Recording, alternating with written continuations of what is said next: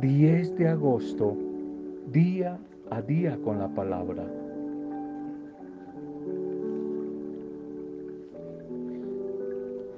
¿Quién soy yo para ustedes? preguntaba el Señor. Y hemos tratado en los días anteriores de, con la misma palabra, encontrar respuestas. Y encontramos ayer esa respuesta de Hechos 4:12 yo soy su soter con Z, es decir, yo soy su salvador. Y decíamos que salvación equivale a curación, liberación, prosperidad. Eso significa el nombre. Los nombres en la cultura oriental, especialmente en el mundo semítico de la Biblia, tienen que ver con la misión que se espera de la persona.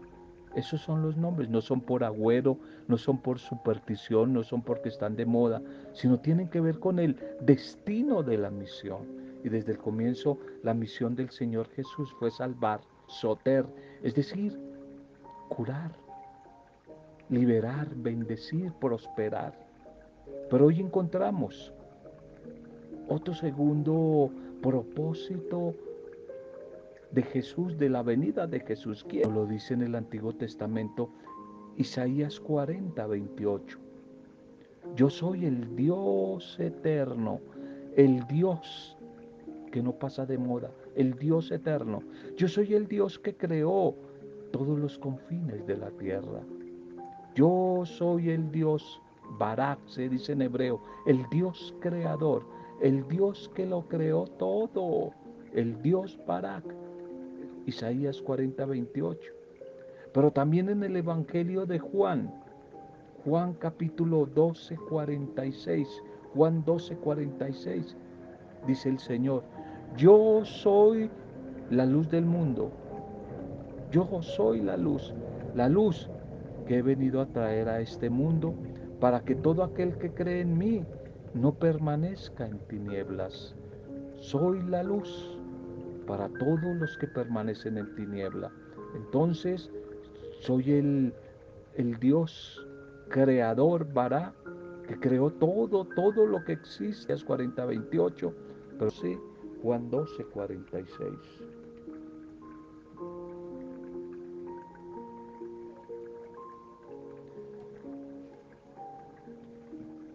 Un saludo especial para tu vida a esta hora un saludo y una bendición. Y por supuesto no puede faltar todos los días nuestra intercesión por sus vidas, nuestra intercesión por las familias, nuestra intercesión por las dificultades que aparecen, las pruebas, nuestro saludo a las comunidades, a los diferentes grupos, amigos microempresarios, a los misioneros, a todos los que están en la distancia, en otros lugares como el doctor Flaminio Blanco, Olguita, y en Canadá.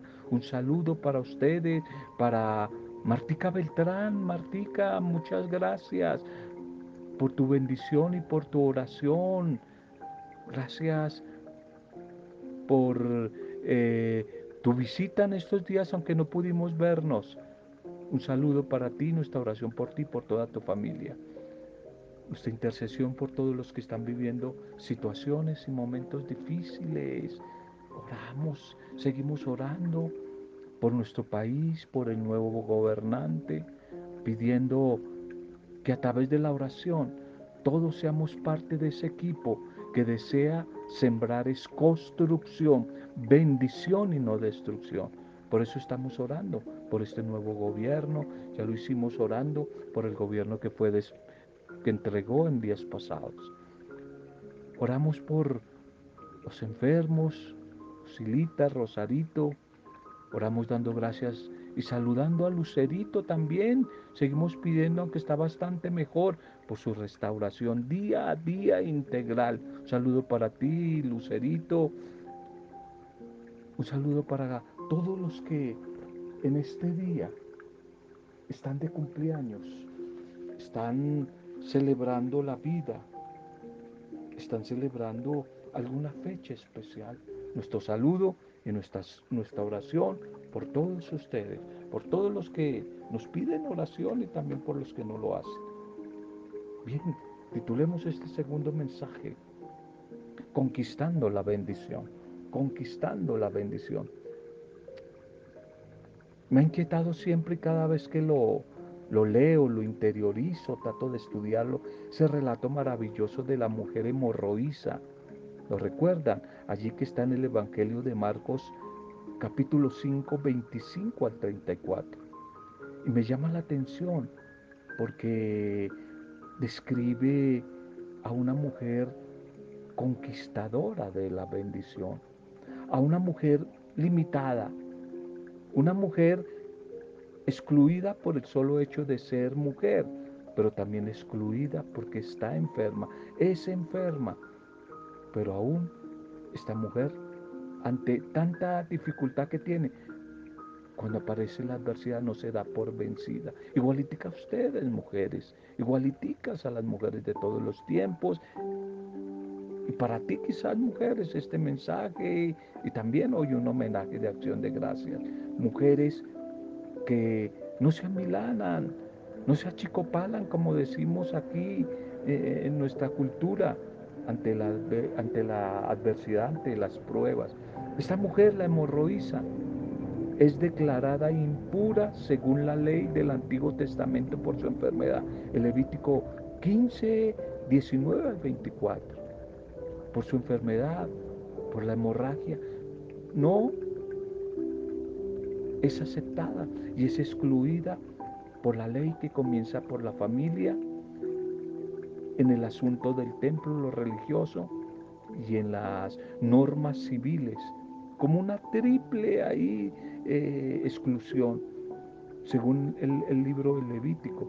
Esta mujer no puede entrar en contacto con nadie, porque quien la toque a ella, se acerque a ella, va a quedar impuro según la ley.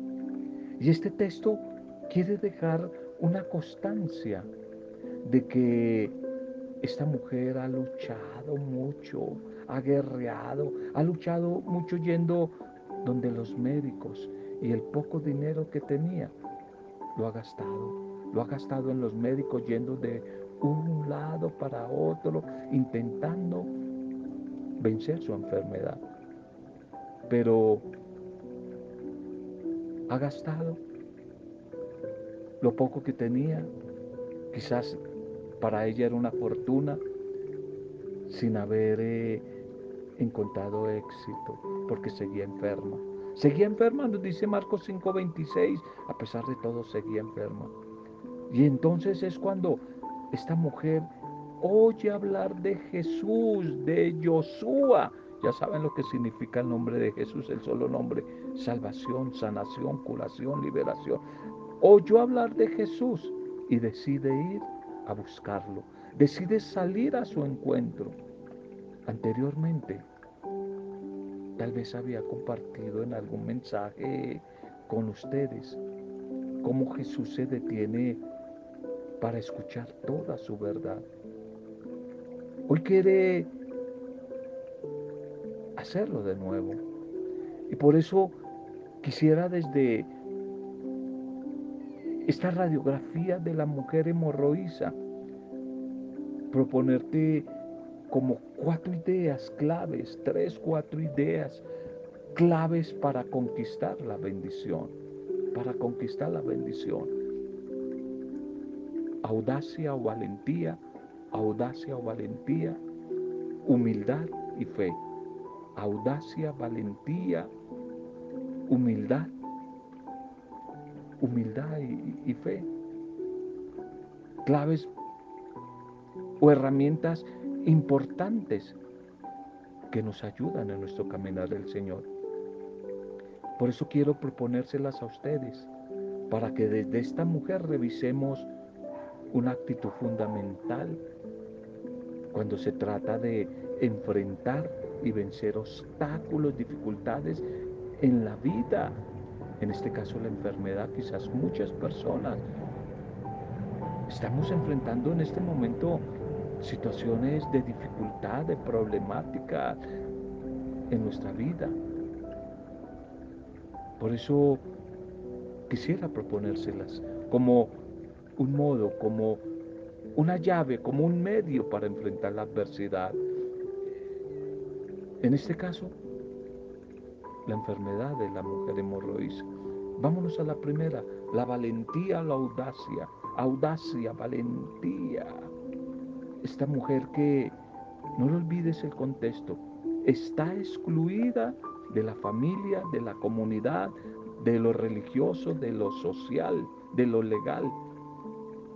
Pero ella se atreve a meterse en medio de la gente para intentar tocar a Jesús. Ella que no puede ser tocada, se lanza a tocar al maestro.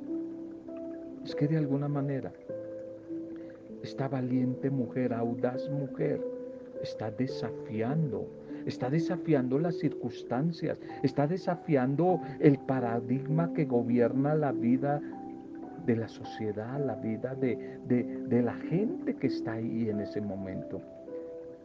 Ella sabe que corre el riesgo de ser identificada, de ser rechazada, de ser juzgada, pero se atreve. Tiene audacia, tiene valentía, se atreve, se atreve, no le importa nada. Quizás está malgastando la vida y eso significa el flujo de sangre, botar sangre, derramar sangre. No olvide que en la antigüedad la sangre era lo sagrado. En la sangre está la vida. Y si esta mujer tiene derrame de sangre, hemorragia de sangre, está perdiendo la vida misma. Y por eso ella quiere ser sanada. Quiere encontrarle sentido a su existencia, a su vida. Eso significa el derramamiento de sangre. Lo está perdiendo. Lo ha perdido la vida. Muchas personas no superan la adversidad que están viviendo. Porque a veces cómo nos cuesta, cómo nos cuesta romper tantos esquemas, tantos paradigmas, actuar de manera diferente, buscar ayuda en otras partes. Eso nos cuesta.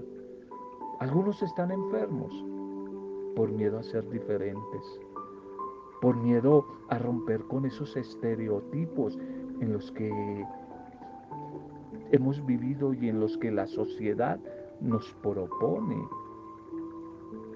Para sanarse hay que intentar actuar de una manera diferente a como hemos venido actuando hay que aventurarse, hay que correr el riesgo.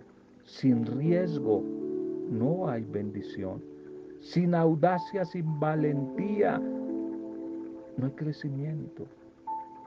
Por eso quisiera invitarte a que revises qué actitudes tienes que cambiar para salir adelante. ¿En qué áreas de tu vida necesitas audacia y valentía como esta mujer para enfrentar las diferentes adversidades de la vida? Y pido al buen Dios que te llene a ti, a tu familia y a mí la fuerza del Espíritu Santo, como esta mujer nos dé audacia, valentía para enfrentar las dificultades. Pero una segunda actitud de esta mujer en, en esa búsqueda de encuentro con Jesús, queriendo lograr la sanación, es la humildad, la humildad. Esta mujer no aspira a que Jesús le dé una cita y la atienda.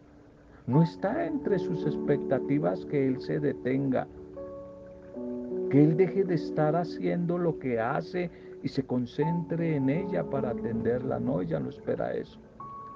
A ella solamente le basta con tocar la orla de su manto. No está montada sobre el pedestal de su orgullo ni sobre la actitud altanera de quien quiere que el mundo se detenga para que la atienda. No, ella simplemente quiere ser sanada y sabe que basta con tocar el borde de su manto. Humildad. Esta mujer ahora utiliza la postura corporal para tocar la rodilla del manto de Jesús y arrodillarse allí, postrarse, agacharse expresa, es signo de humildad, es signo de adoración, humildad necesaria para descubrir quién es, quién es ella, quién es ella, pero también quién es el que está enfrente de ella y que le ofrece la ayuda. Es que muchas veces nuestro orgullo, nuestro ego, no nos permite entender que la adversidad es consecuencia de la mala manera como estamos enfrentando la vida. Muchos no se sanan porque el orgullo no les deja sanarse, porque pretenden ser el centro de atención de la sociedad y porque quieren mostrar cuánto valen. ¿Cómo cuesta ser humildes? Es que ser humildes es tener claro quiénes somos y cuáles son nuestras posibilidades, pero cuáles son nuestras limitaciones en nuestra vida. No se trata de tener baja autoestima y de creer que no somos capaces de nada tampoco. No se trata de eso, sino se trata es de tratar de entender que no somos el centro de la galaxia, del universo, que no somos la última Coca-Cola del desierto, como decían o dicen algunos, y que el mundo puede vivir sin nosotros, a pesar de que somos únicos e irrepetibles, pero que el mundo puede seguir. Hay gente que cree que cuando se mueran, el mundo se va a detener. Mala noticia, el mundo va a seguir, el mundo va a seguir sin nosotros. Para pedir ayuda, para buscar la bendición, hay que saber ser humildes. Nada más despreciable que pedir ayuda a la fuerza, con revólver, con escopeta, violentando. Por eso te invito que ante esta segunda actitud, la humildad, revises qué características de tu manera de ser están haciendo que tus relaciones no funcionen. Es el momento de cambiar. Es el momento de cambiar. Audacia, valentía y humildad y la tercera actitud de esta mujer hemorroísa en su encuentro con Jesús, que ojalá tengamos presente al intentar superar las diferentes adversidades y dificultades, es la fe, la fe, que lo hemos repetido hasta la saciedad. En griego se dice pistis, que es creer, confiar y esperar. Creer en Él y creerle a Él. Confiar, confiar y esperar. Hay que confiar. Hay que confiar en el poder de Dios para pensar que con solo tocar la orla del manto puede quedar sano. Tiene que comprenderse el poder de Dios y haberse abandonado en Él, esperar en Él. Se debe tener conciencia de todo el amor que Dios tiene por nosotros y de cómo su actuar es sencillo, es tierno, es generoso, tanto que a veces pasa desapercibido.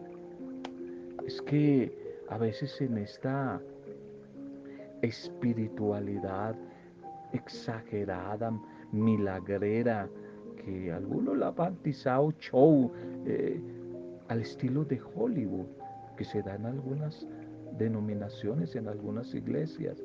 Muchos hubieran esperado que Jesús hubiera hecho unos pases mágicos, instantáneos, chasquido de, de dedos y, y ya de una esta mujer cayera desmayada al piso para poder creer que estaba sanada. Esta mujer es de las que saben que su poder es infinito y que solo basta con creer en Él, creer, confiar y esperar para recibir la sanación. Este texto sugiere que esta mujer no solo encontró la sanación, sino que se secó la fuente del flujo sanguíneo que tenía, sino que también encontró el sentido de la vida, de la existencia. Supo, que para vivir necesitaba de Jesús. Por eso pudo irse de allí en paz, pudo recuperar la paz perdida, la que la había llevado a sufrir tanto. Hija, tu fe te ha sanado, le dijo el Señor Jesús. Vete en paz y queda sana de tu aflicción. Marcos 5:35. Es que definitivamente quien confía en el Señor Jesús recibe de Él la salud, la salvación, la paz. Con un corazón abierto, siempre recibiremos el amor de Jesús, ese amor que siempre es curación, es paz, es liberación. Pero para eso tenemos que creer en Jesús y creerle a Él, creerle a Él, esperar en Él, creer en Él. No olvides audacia o valentía, humildad y fe. Tres herramientas, tres claves para enfrentar la adversidad y conquistar, conquistar la, bendición. La liturgia para este día, una fiesta bonita de un diácono mártir, del diácono Lorenzo, Lorenzo, ese diácono maravilloso que fue llevado allí al martirio, a la hoguera, quemado vivo, quemado vivo, al no querer entregar lo que los romanos pensaban que eran las riquezas de la iglesia. Se acercan a Lorenzo, los romanos y le piden que les entregue los tesoros, el oro, todas las perlas, el tesoro de la iglesia.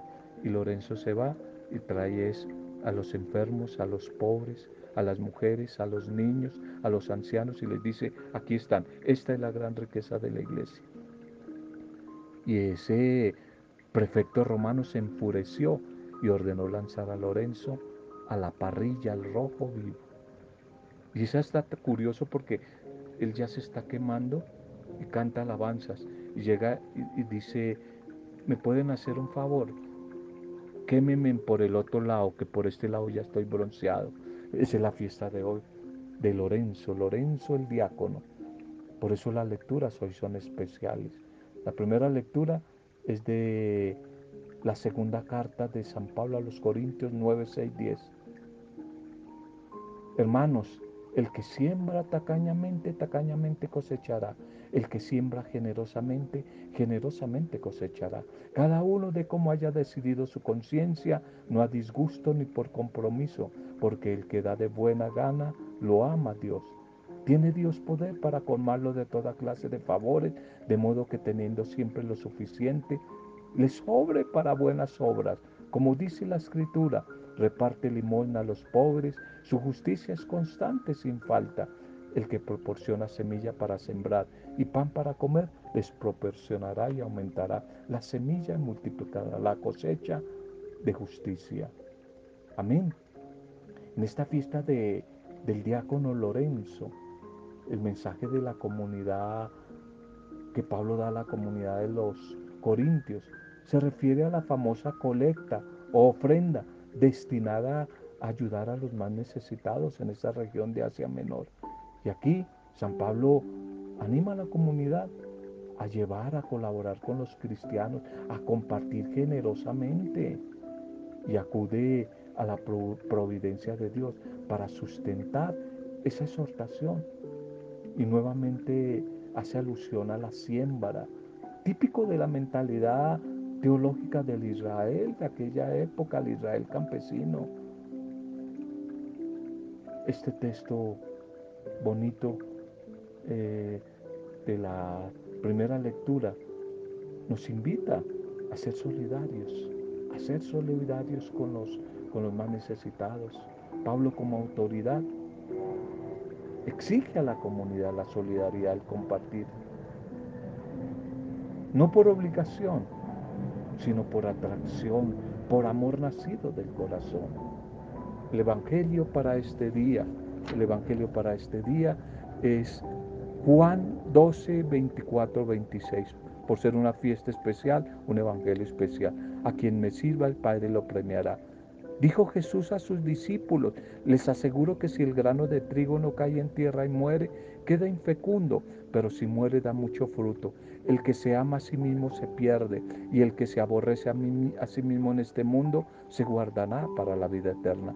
El que quiera servirme, que me siga, y donde esté yo, allí también estará mi servidor. A quien me sirva, el Padre lo premiará. Amén, amén, amén. Ha llegado ya casi la hora decisiva de entregar la vida en la cruz. Este es el paso necesario para alcanzar la vida nueva y eterna. Ese es el mensaje de hoy del Evangelio de Juan. El discípulo que siga a Jesús se pone en el mismo camino de su maestro. ¿Cuál es ese camino? Tomar la cruz, a ejemplo de su maestro. A ejemplo de su maestro, tomar la cruz, renunciar a sí mismo y seguirlo. Y seguir a Jesús y servirlo se expresa en la capacidad para serle fiel en el momento cuando llegue la prueba. Por eso el verdadero creyente, discípulo, ama a quien el mundo amó y se juega la vida por él. Se juega la vida por él, por el que es amor, pero sin embargo su pueblo no lo supo entender y no lo amó. Nosotros tal vez hoy no sintamos la fuerza o la necesidad de la persecución, de morir como Lorenzo hoy en esta fiesta. Hoy las circunstancias son totalmente distintas, pero sí podemos dedicar al menos una parte de nuestro tiempo al servicio generoso, caritativo, solidario en el reino de Dios. Sirviendo, sirviendo, ayudando, ayudando a los demás. En este Evangelio de hoy, Jesús quiere como explicar cómo se producirá el fruto de su misión y la de sus discípulos. No se puede producir vida, vida, es decir, dar fruto, sin dar la propia vida, es decir, morir. La vida es fruto del amor y no brota si el amor no es pleno, no brota si no llega al don total. Por eso, amar es darlo todo, entregarlo todo, sin escatimar nada, hasta desaparecer si es necesario como mujer, como hombre, como miembro de, la, de una familia, de una comunidad. Eso lo haría una madre por amor a sus hijos, lo entregaría todo. Y Jesús va a entregarse por los demás, por amor es solidario con los necesitados. Y por ello ha aceptado la cruz y por ello ya desde antes ha aceptado la muerte y prevé ya el fruto que se va a dar. Y en esta comparación o metáfora del grano de trigo que muere en la tierra, la muerte aquí es la condición, la condición para que se libere toda la energía vital que la semilla contiene y la vida allí encerrada en esa semilla se manifieste plenamente.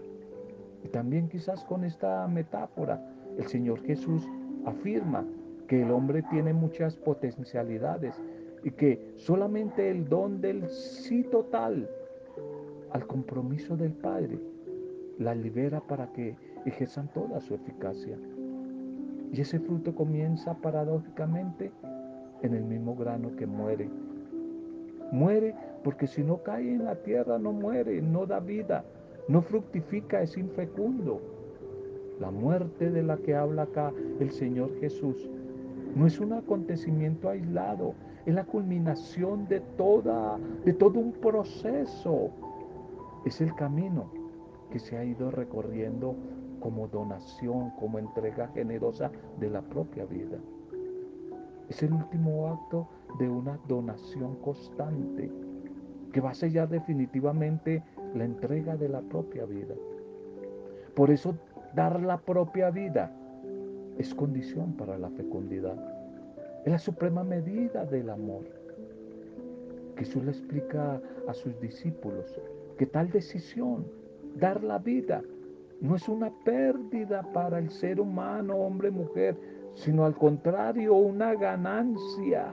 No significa frustrar la propia vida, darla por otros como una madre, envejecerse, enfermarse, amando. No es una pérdida, es una ganancia. Una ganancia es llevar la vida a su completo éxito. El que se ama a sí mismo va a perder su vida, pero el que ofrece su vida por los demás la salvará.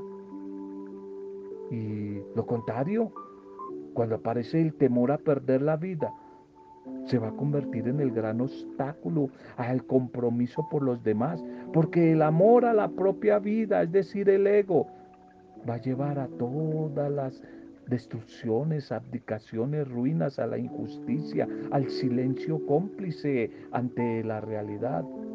Pero por lo contrario, el que ofrece su vida generosamente por los otros, por los demás, ama de verdad, ama de verdad. Se olvida del propio interés, de la propia seguridad y lucha por la vida. Lucha por la vida, por la dignidad, por la justicia, por la libertad, en medio de una sociedad donde reina la muerte. Es que como el Señor Jesús, muchas mujeres y hombres de ayer y de hoy, para dar vida, han entregado su propia vida, porque han estado convencidos de que el fruto supone una muerte y la entrega exige una fe en la fecundidad. Y esa fecundidad se llama el amor. Démosle gracias hoy al Señor por su palabra. Señor, quien vive preocupado por su vida la perderá. Por eso hoy queremos vivir preocupados por vivir en ti.